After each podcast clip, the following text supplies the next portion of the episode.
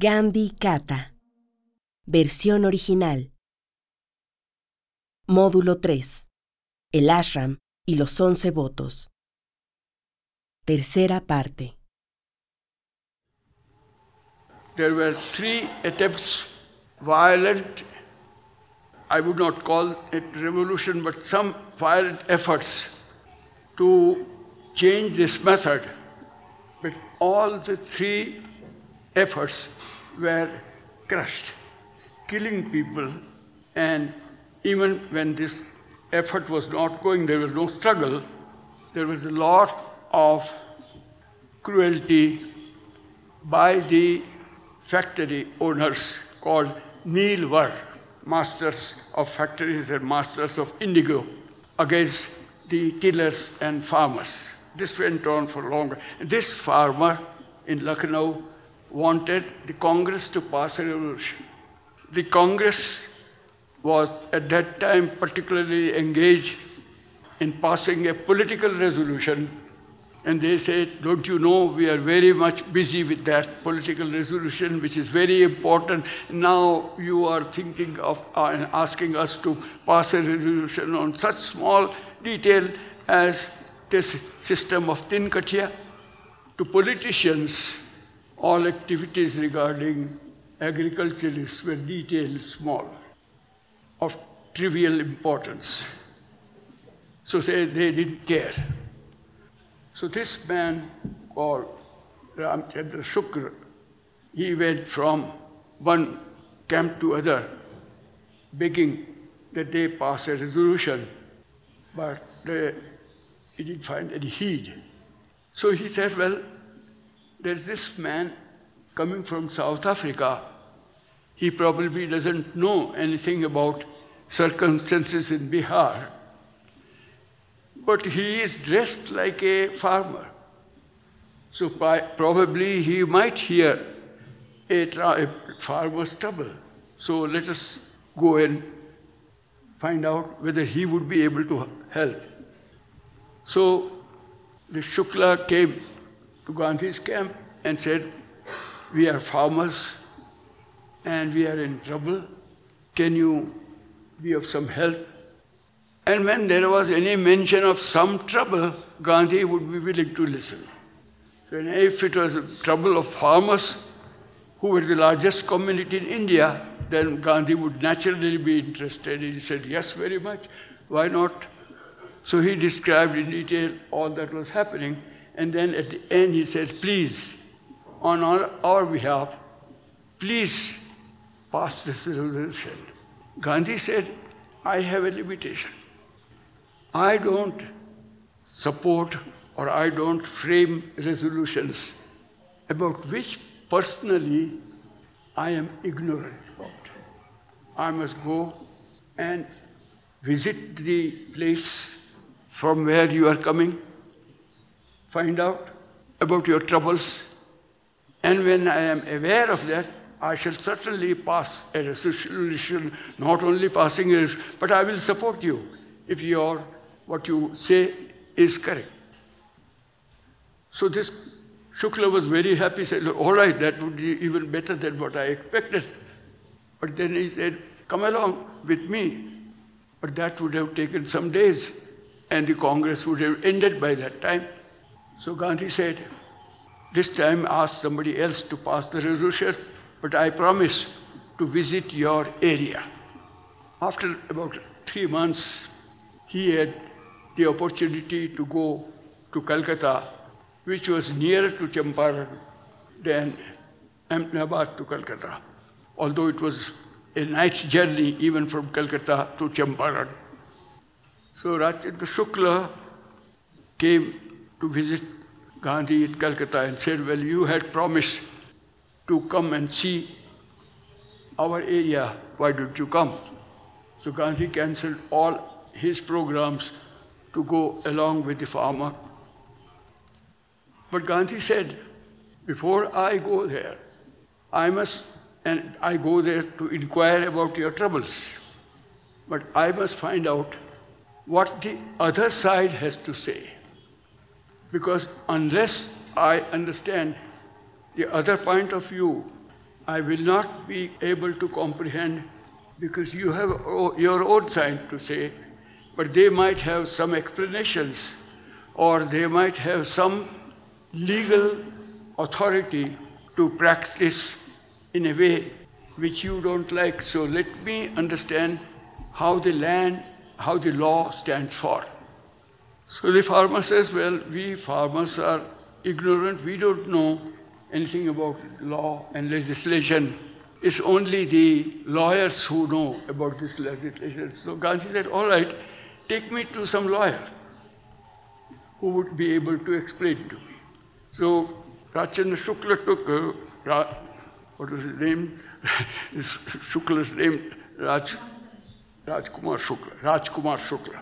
He took him to Patna, which is the capital of Bihar, to a lawyer.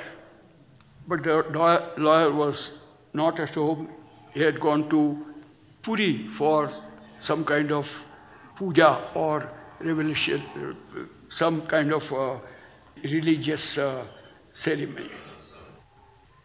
Next day, he was advised to go to North Bihar, where the indigo masters had their own association to find out facts from there.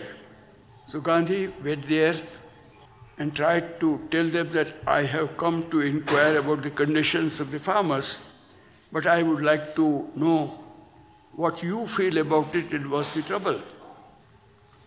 So these owners are not owners of factories. They thought that who is this man coming from Ahmedabad, unnecessarily intervening in our affairs. So he said, Oh, you are doing good service in Ahmedabad and you are only a foreigner. Let us solve our own problems and we don't have any problem. So this man coming from the west of India to the factory owners was a foreigner. And they were coming from England and they were the Swadeshi people. For them, they were the owners. And so they refused to give him any information or supply any data. So Gandhi said, if these people are unwilling to give us information, we can get some information from the government. So we try to meet the commissioner, the head of the administrative machinery of six districts. So he went there and he got almost the same reply from the commissioner who was also a British citizen, but in a very polite way. We are, are thinking of having a inquiry commission in it, and if we will see what kind of uh, report they submit, and then we will, we will work on. That, but uh, it's not necessary for a man of your importance to waste so much of time on this little problem. So without, even before he reached Champaran, Gandhi was able to understand that there was some kind of understanding between the factory owners and the administration. And it was because of this league between the two that this unjust practice went on, and it went on for more than a century. So he said, now, no longer waiting here, we have to go directly to the place where the farming is done and where the injustices, eh, there is a complaint of this injustice. But as soon as he reached there, he was summoned by the police commissioner of that district. So Gandhi immediately understood that there seems to be some trouble. So he sent Rajkumar Shukla's man to the villages and said, tell the villages that Gandhi has come to inquire about your troubles. But because the police commissioner has asked to see him, he is going to see them, and as soon as he is free from that, he will come for the inquiry. So Dharanidhar Babu, that's another person who went there, and Gandhi went to see the police commissioner. And the police commissioner said, I don't want anybody to come and create some trouble in my district. So Gandhi said, I have not come to create any trouble. I don't want any agitation. So I have not come for an agitation. I have only come to inquire about the difficulties of farmers. This dialogue was enough for the police commissioner. He had a written statement, typewritten statement and signed and stamped by himself already in his pocket, took it out and he said, you are branded, you, are, you have to leave this district soon. I don't allow you to go any further. No inquiry, nothing of the sort, just first order of externment from the. That was the first punishment that Gandhi was subjected to, to after coming to India from South Africa. And externment from a district is usually is the punishment given to very criminal persons. Violent, criminal, subversive, all those adjectives could be applied to persons who are who sound like that kind of thing. But that was the first order given to Gandhi. So Gandhi said, Well, I am law abiding person. I respect law. But I don't think that any country can have a law when if somebody, some citizen of the country is in trouble and another citizen comes to inquire about it, he does something wrong against the government, and then I must say that I will have to inform you. You have already given me the order, but I am going not to obey it. Civil disobedience. I am not going to obey that. So the commissioner says, then all right, face the court tomorrow morning. Gandhi said, yes, I would be willing to do that. Next morning, the man Gandhi had sent to the villages had already talked to so many people, and it, the whole court hall was full because they said Gandhi had come to inquire about our troubles, and now he is being tried for opposing the commissioner's order. Oh, it was all full, and they, for the first time for the farmers, this was a new experience because he thought a police commissioner, on one hand, and an ordinary citizen coming from away for a faraway place, and against that person, there is a police commissioner uh, complaining against him. And this man comes, enters the courtroom smiling with not the slightest sign of any fear. The farmers are surprised. Is it Gandhi afraid of the police? Isn't Gandhi afraid of the police commissioner? Is it Gandhi afraid of the government? He smiles and he looks at people, and the police says, Well, there are so many people, we can't control them. Please, Gandhi, ask your men to keep a little quiet. So it was Gandhi's men who had the court in order. So, the, on behalf of the commissioner, lawyer started asking Gandhi questions in his own way. Where do you live? What is your name? What is your profession? From where are you coming to this place? What was the first place where you were? So on and so forth. So that Gandhi stopped him on the way in the middle and said, Please, Mr. Judge, it seems he's trying to prove that I have disobeyed the police commissioner's order. If he tries to prove that, why should he take so much of time? I am going to plead guilty. I have decided to break it and I am going to plead. That was a surprise, both to the judge and to the commissioner. Till then, whenever there were complaints, the other side would try to prove themselves that they were innocent and they never broke the order. So this man says, I am going to plead. Why waste your time?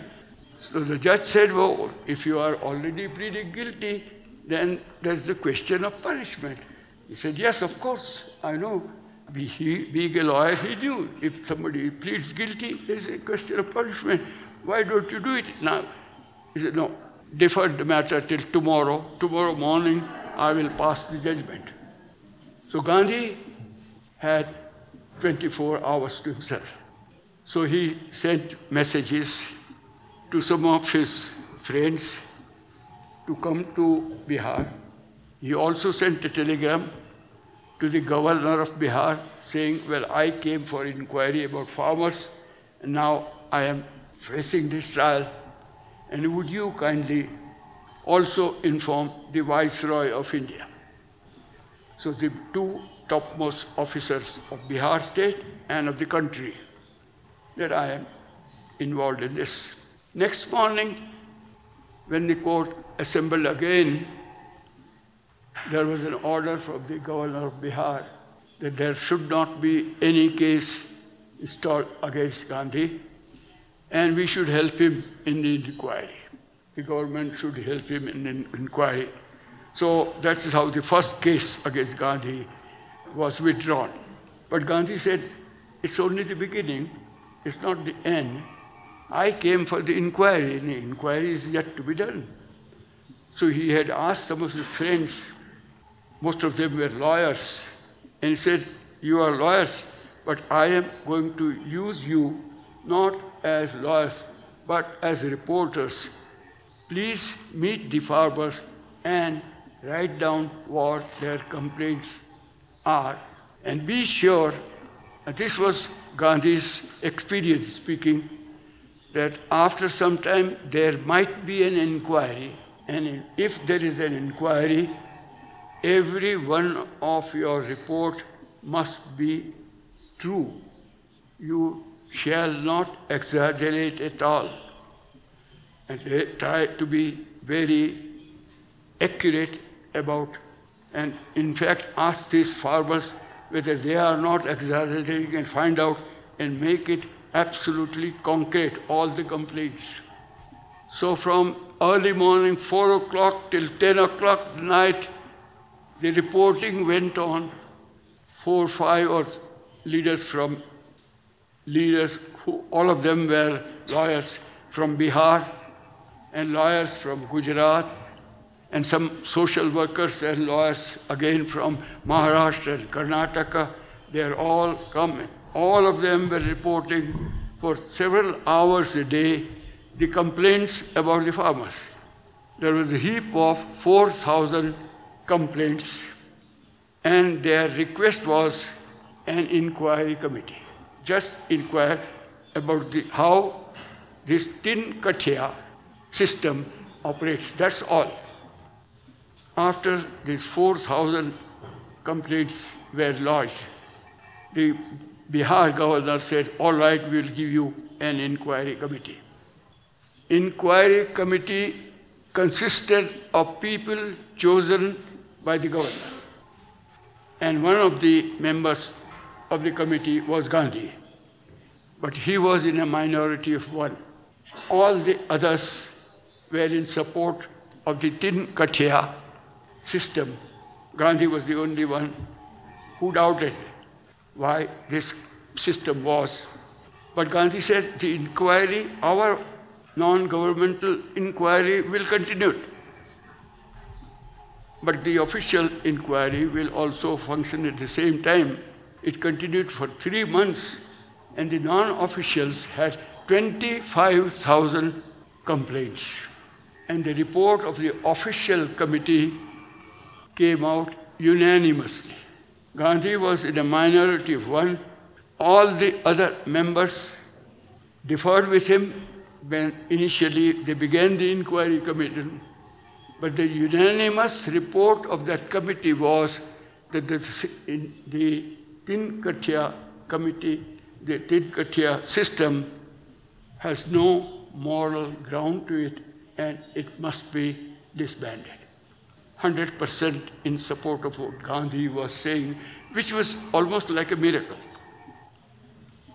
But How did it happen? That was said in the song which was first initially sung by him. Gandhi was against the disease and not against the patient, nor against the doctor. Gandhi was against the system, but not against those who practice it. He, from the very beginning, he said, I don't want, if you find any fault in the system, I don't want to punish, punish those factory owners who have been cruel, but better decide whether this system should continue or not. So the attack was on the system and not on any one or more individuals. And the individuals feared so much because the, the, the, the crimes committed were very uh, awful to say. And they could have been punished for years. They had illegal jails within their own compound. They had burned huts of farmers. They had used weapons to beat these farmers. And there were all kinds of atrocities on the farmers. But Gandhi said, we don't want to punish them. We only want to find out whether this system can continue or not. And so they all had to agree that such a system was unjust and it had changed.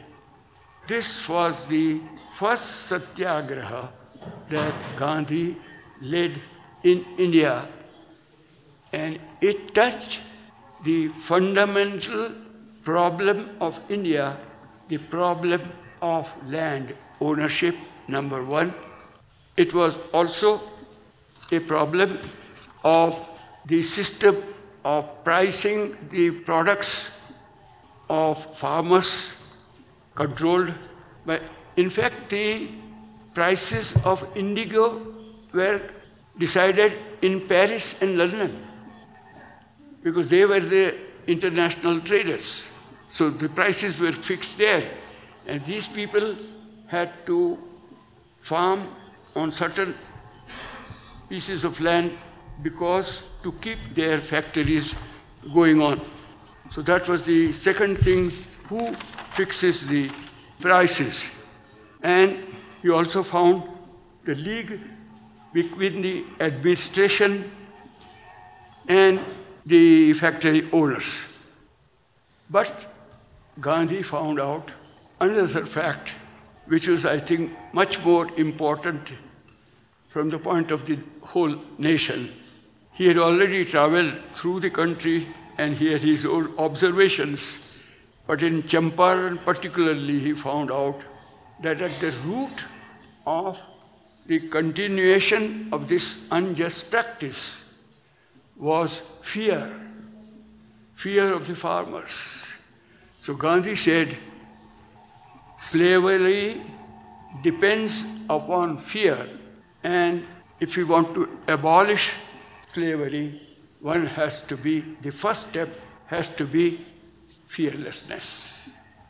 Fearlessness is where the struggle for independence begins. And slavery depends on the fear of the people who suffer the evils of slavery on colonialism. The farmers in their thousands saw Gandhi working 16 hours, 18 hours a day, mixing with them like any other farmer would do.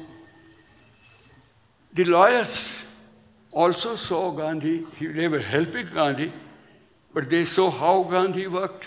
One night, Gandhi was in a small room, what we call dharamshala, a kind of, I don't know how Dharamshala could be translated into English, a places where people can rest for a night. So uh, they, he was given a room in that, and some of the lawyers from Bihar were in another room, and at night they saw, they found that there was some kind of like, like this, and so they thought somebody was breaking uh, the wall and might be trying to commit some crime there. So they immediately oh, that's the place where Gandhi had his room. So they rushed there to find out what was happening. And there they found that at 11 o'clock at night, Gandhi was washing his clothes. So he said, oh, Mr. Gandhi, you are washing your clothes. No, no, so there is a washerman who can do it. No, no, I don't find time because from the morning to the evening I report and I, I write down complaints of the farmers. I don't, this is the only time that I get, that's why I am washing my clothes at night. If you have your clothes, please give them on to me. I shall wash your clothes as well. so that was the day that one of these lawyers, Rajendra Prasad, who later became the first president of India, he was one of those five lawyers from Bihar. He said, That was the day I had my first lesson from Gandhi, and I started washing my own clothes.